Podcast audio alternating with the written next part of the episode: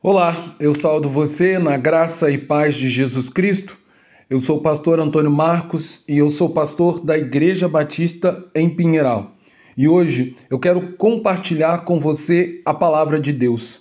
Para isso, eu quero começar com você uma nova série baseada na vida e na obra do apóstolo Paulo, a fim de que nós possamos entender como esse homem de Deus viveu e como a sua vida se tornou relevante para o reino dos céus.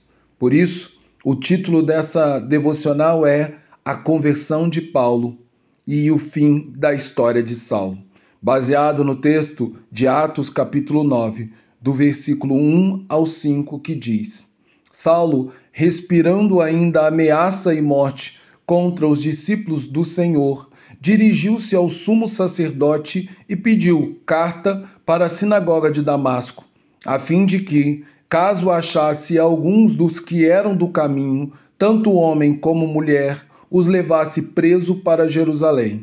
Enquanto seguia pelo caminho, aproximou-se de Damasco subitamente uma luz do céu brilhou ao seu redor. E ele caiu por terra e ouviu uma voz que dizia: Saulo, Saulo, por que você me persegue?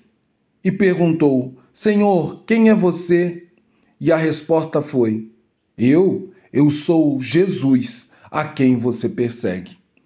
Dentro dos grandes acontecimentos que marcaram o Novo Testamento, certamente está incluso o momento da conversão de Saulo, que antes de seu encontro transformador com Jesus era um fariseu ortodoxo implacável, que na sua ignorância espiritual perseguia e matava os cristãos, julgando com isto estar agradando a Deus e servindo ao próprio Senhor.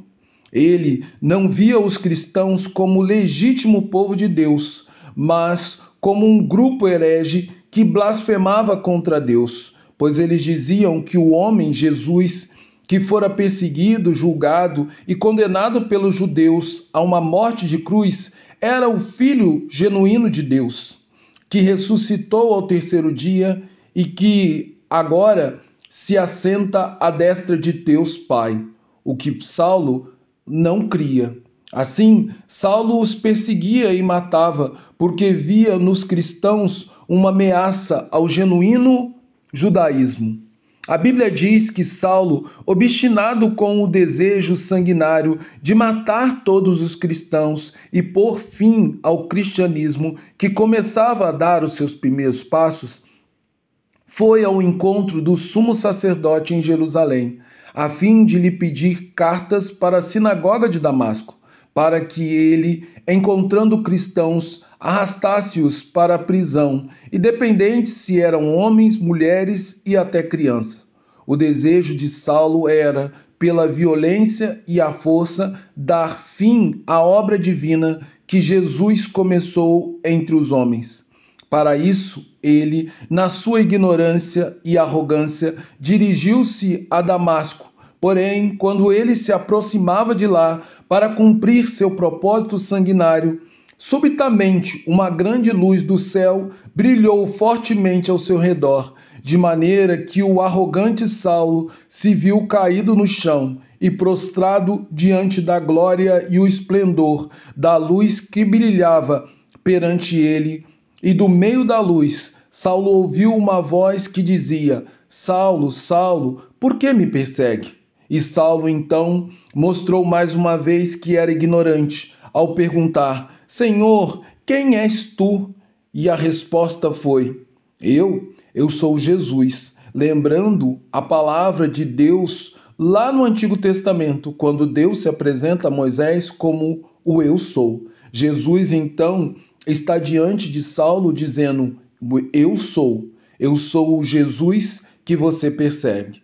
Neste momento, Saulo alegoricamente caiu do cavalo, quando viu todas as suas convicções e crenças que estavam erradas e que, na verdade, ele estava lutando contra Deus, porque ele estava perseguindo e matando o povo escolhido do Senhor.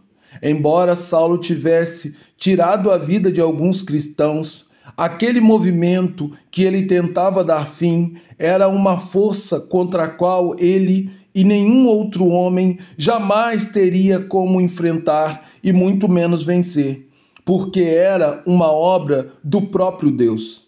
Assim, naquele exato momento, os olhos físicos de Saulo ficaram cegos, enquanto seus olhos espirituais finalmente estavam sendo abertos pela primeira vez, e com isso estava morrendo o antigo homem, cujo nome era Saulo, que tinha como propósito principal dar fim aos discípulos de Jesus, para agora nascer Paulo, o último dos apóstolos, escolhidos pelo próprio Jesus, o qual sairia de sua posição de perseguidor para a nobre, mas sofrida posição de perseguido. Dessa forma, deu-se início a uma trajetória que iria transformar o cristianismo, pois Paulo seria o seu maior expoente e o maior missionário de todos os tempos, levando a mensagem do evangelho a qual a qual antes ele queria colocar fim para todos os cantos do grande império romano contribuindo para que o nome de Jesus chegasse aos povos mais afastados da terra, sendo uma bênção para todas as demais gerações de cristãos. Ao contrário do que muitos possam pensar, Paulo, após o encontro com Jesus, não foi o homem que morreu pela pregação do Evangelho de Cristo, mas ele, acima de tudo, foi o homem que viveu integralmente para cumprir a sua missão como ministro do Evangelho, porque o cristianismo não é morrer, o cristianismo é viver. Por isso, ele se tornou escravo da vontade de Cristo. Assim, é errado pensar que o grande protagonista da história de Paulo seja ele mesmo, assim como de todo cristão genuíno. O protagonista da história de Paulo é o Senhor Jesus, porque era para Cristo que a sua vida apontava, e era a luz de Cristo que brilhava através de todas as suas ações e de todos os seus ensinamentos. Logo, pela história e vida, ou pela vida e obra do apóstolo Paulo, nós somos levados a aprender que não há vida que o Senhor Jesus não possa transformar, quer seja um cruel inimigo do Evangelho, uma alma dominada pelo pecado, todos podem ser salvos através da mensagem do Evangelho, a qual aponta para o amor de Deus para com homens e mulheres pecadores. Portanto, há esperança para você, assim como há esperança para todos aqueles a quem você ama. Basta, no entanto, que haja um encontro salvador com Jesus. Para isso acontecer, nós precisamos nos tornar missionários do reino de Deus, como Paulo se tornou. Logo, eu convido você a receber Jesus como Senhor e Salvador da sua vida, mas também a se tornar um legítimo servo e missionário do reino de Deus. A minha oração, portanto, é que pela graça de Deus possamos ver a gloriosa luz de Cristo brilhar sobre nossas vidas a fim de sermos transformados para a sua glória e para o seu louvor. Em nome e por amor de Jesus Cristo. Agora, que o amor de Deus Pai, que a graça misericordiosa do Deus Filho e que o consolo do Deus Pai, do Deus Espírito, que ele seja sobre a minha vida e sobre a sua vida também, para que nós sejamos servos de Deus, que possamos levar o evangelho de Cristo e falar do amor de Deus. Em nome de Jesus. Amém.